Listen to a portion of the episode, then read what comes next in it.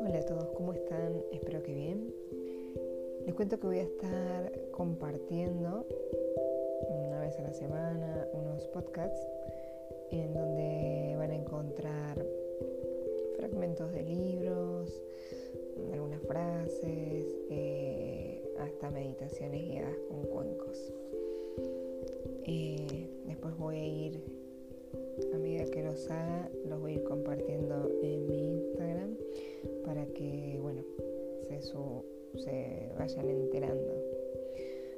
Eh, bueno, en este primer encuentro voy a leerles un cuento del libro de Mujeres que corren con los lobos de Clarisa Pincola Estés. Y bueno, espero que les guste. Antes de comenzar con el cuento, en, página 161 del libro, eh, tiene como una breve introducción. Y dice así, el compañero, la unión con el otro. El himno del hombre salvaje, Manaui.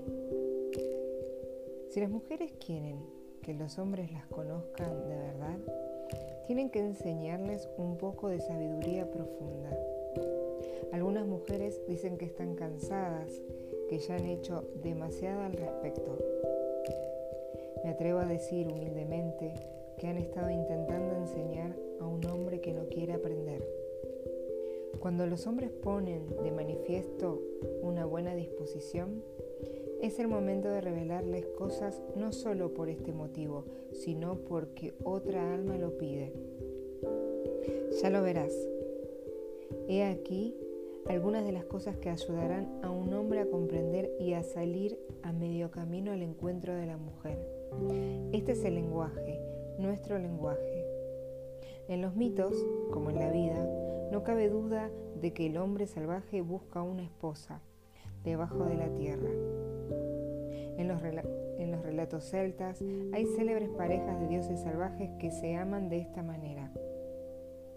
A menudo habitan en el fondo de un lago, desde donde protegen la vida y el mundo subterráneos. En los mitos babilonios, Inanna, la de los muslos de cedro, llama a su amante, el toro Plau. Ven a descubrirme con tu furia salvaje. En los tiempos modernos, incluso hoy en día, en el medio oeste de Estados Unidos, aún se dice que la madre y el padre de Dios crean los truenos revolcándose en su lecho primaveral. De igual modo, nada le gusta más a la mujer salvaje que un compañero que se le puede igualar. Sin embargo, una y otra vez, quizás desde el principio de la infinidad, lo que quisieran ser sus compañeros no están muy seguros de comprender su verdadera naturaleza. ¿Qué desea realmente una mujer? Es una pregunta muy antigua, un acertijo espiritual acerca de la naturaleza salvaje y misteriosa que poseen todas las mujeres. Mientras que la vida del cuento de la viuda Bat de Chaucer dice con voz cascada que la respuesta a esta pregunta era que las mujeres deseaban ejercer soberanía sobre su propia vida, lo cual es un hecho indiscutible. Hay otra verdad igualmente poderosa que satisface también esa pregunta. He aquí un cuento que explica cuál es la verdadera naturaleza de las mujeres. Los que, se los que se esfuerzan en comprender la forma de ser y actuar que se muestra en el cuento serán para siempre sus compañeros y amantes de la mujer salvaje. Hace mucho tiempo, la señorita Washington me regaló un pequeño cuento afroamericano que yo he ampliado y convertido aquí en un cuento literario titulado Manaui. Manaui, un nombre fue a cotejar a dos hermanas gemelas, pero el padre le dijo, no podrás casarte con ellas hasta que no adivines sus nombres. Aunque Manawi lo intentó repetidamente, no pudo adivinar los nombres de las hermanas. El padre de las jóvenes sacudió la cabeza y rechazó a Manawi una y otra vez. Un día Manawi llevó consigo a su perrito en una de sus visitas adivinatorias y el perrito vio que una hermana era más guapa que la otra y que la segunda era más dulce que la primera. A pesar de que ninguna de las dos hermanas poseía ambas cualidades, al perrito le gustaron mucho las dos, pues ambas les daban golosinas y le miraban a los ojos sonriendo. Aquel día, Manawi tampoco consiguió adivinar los nombres de las jóvenes y volvió tristemente a su casa. Pero el perrito regresó corriendo a la cabaña de las jóvenes. Allí acercó la oreja a una de las paredes laterales y oyó que las hermanas comentaban entre risas lo guapo y viril que era Manawi. Mientras hablaban, las hermanas se llamaban la una a la otra por sus respectivos nombres y el perrito lo oyó y regresó a la mayor rapidez posible junto a su amo para decírselo. Pero por el camino, un león había dejado un gran hueso con restos de carnes al borde del sendero y el perrito lo olfateó inmediatamente y sin pensarlo dos veces se escondió entre la maleza arrastrando el hueso. Allí empezó a comerse la carne y a lamer el hueso hasta arrancarle todo el sabor. De repente, el perrito recordó su olvidada misión, pero, por desgracia, también había olvidado los nombres de las jóvenes. Corrió por segunda vez a la cabaña de las gemelas. Esta vez ya era de noche y las muchachas estaban untando mutuamente los brazos y las piernas con aceite como si se estuvieran preparando para una fiesta. Una vez más, el perrito las oyó llamarse entre sí por sus nombres, perdón, llamarse entre sí por sus nombres. Pegó un brinco de alegría y mientras regresaba por el camino que conducía a la cabaña de Manaui, aspiró desde la maleza el olor a la nuez moscada. Nada le gustaba más al perrito que la nuez moscada. Se, se apartó rápidamente del camino y corrió al lugar donde estaba una exquisita empanada. La empanada desapareció en un santiamén y al perrito le quedó un delicioso aroma de nuez moscada en el aliento. Mientras trotaba a casa con la tripa llena, trató de recordar los nombres de las jóvenes, pero una vez más lo había olvidado. Al final, el perrito regresó de nuevo a la cabaña de las jóvenes y esta vez las hermanas estaban preparando para casarse. Oh, no, pensó el perrito. Ya casi no hay tiempo.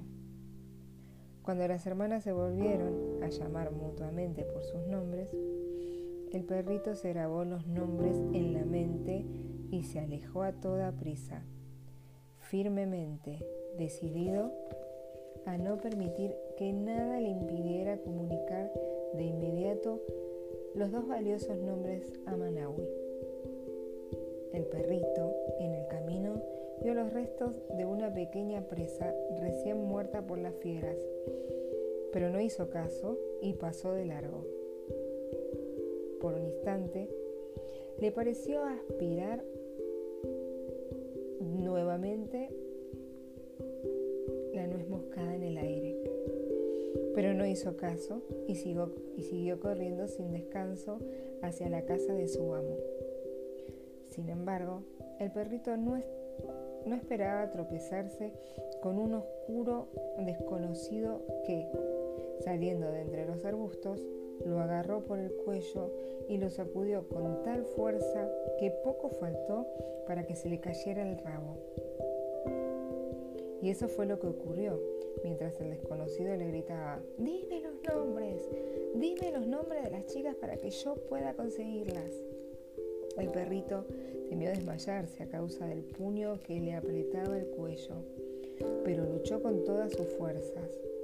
Gruñó, arañó, golpeó con las patas y al final mordió al gigante entre los dedos. Sus dientes picaban tanto como las avispas. El desconocido grugió como un carabao, pero el perrito no soltó la presa. El desconocido corrió hacia los arbustos con el perrito colgando de la mano. Suéltame, suéltame, perrito, y yo te soltaré a ti, le suplicó el desconocido. El perrito le gruñó entre dientes, no vuelvas por aquí, o jamás volverás a ver la mañana. El forastero huyó hacia los arbustos, gimiendo y sujetándose la mano mientras corría. Y el perrito bajó medio rinqueando y medio corriendo por el camino que conducía a la casa de Manawi. Aunque tenía el pelaje ensangrentado y le dolían mucho las mandíbulas, conservaba claramente en la memoria los nombres de las jóvenes, por lo que se acercó cojeando a Manawi con expresión de felicidad en el rostro. Manawi lavó suavemente las heridas del perrito y éste le contó toda la historia de lo ocurrido y le reveló los nombres de las jóvenes. Manawi regresó corriendo a la aldea de las jóvenes, llevando sentado sobre sus hombros al perrito cuyas orejas volaban al viento como dos colas, dos colas de caballo. Cuando Manawi se presentó ante el padre de las muchachas y le dijo sus nombres, las gemelas lo recibieron completamente vestidas para emprender el viaje con él. La habían estado esperando desde el principio. De esta manera, Manawi consiguió a las doncellas más hermosas de las tierras del río. Y los cuatro hermanos, eh, perdón, y los cuatro, las hermanas Manawi y el perrito, vivieron felices por muchos años. Crit crack crado, este cuento se ha acabado. Crit crack cron, este cuento se acabó. Y sigue o sea, el cuento acabó, pero tiene una explicación, porque todos los cuentos de, Clarisa eh, les hace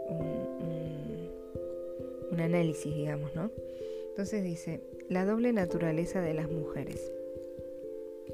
En los cuentos populares, al igual que en los sueños, podemos comprender los contenidos de manera subjetiva en cuyo caso todos los símbolos representan aspectos de la psique de una sola persona. Pero también podemos comprender los cuentos de manera objetiva, puesto que se refieren a situaciones y relaciones del mundo exterior. Aquí comentaremos el cuento de Manawi, más bien desde el punto de vista de las relaciones entre una mujer y su compañero teniendo en cuenta que muchas veces lo de afuera es igual que lo de dentro. Este cuento revela un antiquísimo secreto con respecto a las mujeres, y es el siguiente. Para ganarse el corazón salvaje de una mujer, el compañero tiene que comprender al máximo la doble naturaleza de ésta. Aunque se entienda etnológicamente a las dos mujeres del cuento como unas futuras esposas de una cultura polígama. Desde una perspectiva arquetípica, el cuento nos habla también del misterio de las dos poderosas fuerzas femeninas que anidan en el interior de cada mujer. El cuento de Manawi contiene todos los hechos esenciales necesarios para poder acercarse a la mujer salvaje. Manawi, a través de su fiel perro, adivina los dos nombres, las dos naturalezas de lo femenino. No puede vencer si no resuelve el misterio. Y para ello tiene que echar mano de su propio yo instintivo, simbolizado en la figura del perro. Cualquiera que se acerque a una mujer se encuentra de hecho en presencia de dos mujeres, un ser exterior y una criatura interior. Una que vive en el mundo de arriba y otra que vive en otro mundo no tan fácilmente visible. El ser exterior vive a la luz del día y es fácilmente observable. Suele ser pragmático, aculturado y muy humano en cambio, la criatura interior suele emerger a la superficie desde muy lejos. A menudo aparece y desaparece rápidamente, pero siempre deja a su espalda una, sensación de algo sorprendente, original y sabio. La comprensión de esta doble naturaleza de las mujeres hace que a veces los hombres e incluso las propias mujeres cierren los ojos y pidan ayuda al cielo. La paradoja de la doble naturaleza de las mujeres consiste en que cuando una de ellas se muestra sentimentalmente más fría, la otra es más ardiente. Cuando una mantiene unas relaciones más intensas y enriquecedoras, la otra puede mostrarse ligeramente glacial. A menudo, una de ellas es más feliz y elástica, mientras que la otra anhela no sé por qué.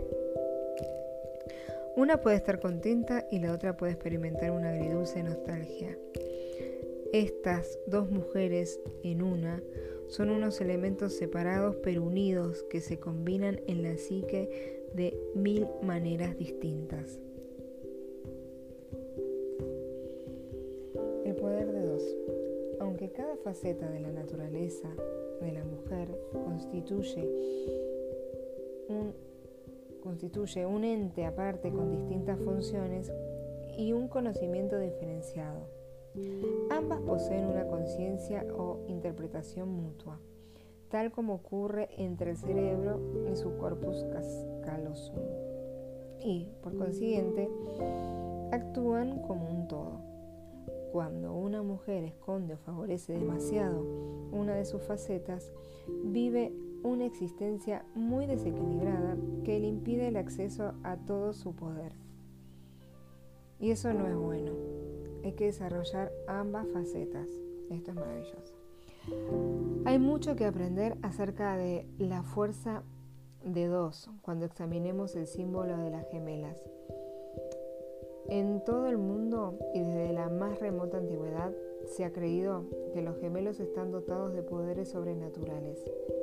En algunas culturas existen toda una disciplina dedicada al equilibrio de la naturaleza de los gemelos, considerados dos seres de, que comparten una sola alma. E incluso después de su muerte, a los gemelos se les da de comer se les habla y se les ofrece obsequios y sacrificios. En varias comunidades africanas y caribeñas se dice que el símbolo de las hermanas gemelas tiene un juju, la mística energía del alma. Por consiguiente, hay que cuidar esmeradamente de las gemelas para evitar que un mal destino se abata sobre toda la comunidad. Una norma del culto vudú de Haití exige que a los gemelos se les dé de comer exactamente las mismas raciones de alimentos para evitar que surjan celos entre ambos, pero sobre todo para evitar que uno de los dos languidezca, pues si muere, también morirá el otro, y entonces se perderá la especial espiritualidad que ambos portan a la comunidad. De igual modo, una mujer posee un poder extraordinario cuando los dos aspectos de su psique se reconocen conscientemente y se perciben como una unidad, juntas y no separadas.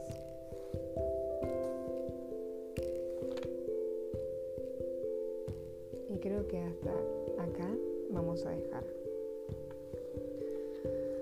Y vamos a seguir en el próximo encuentro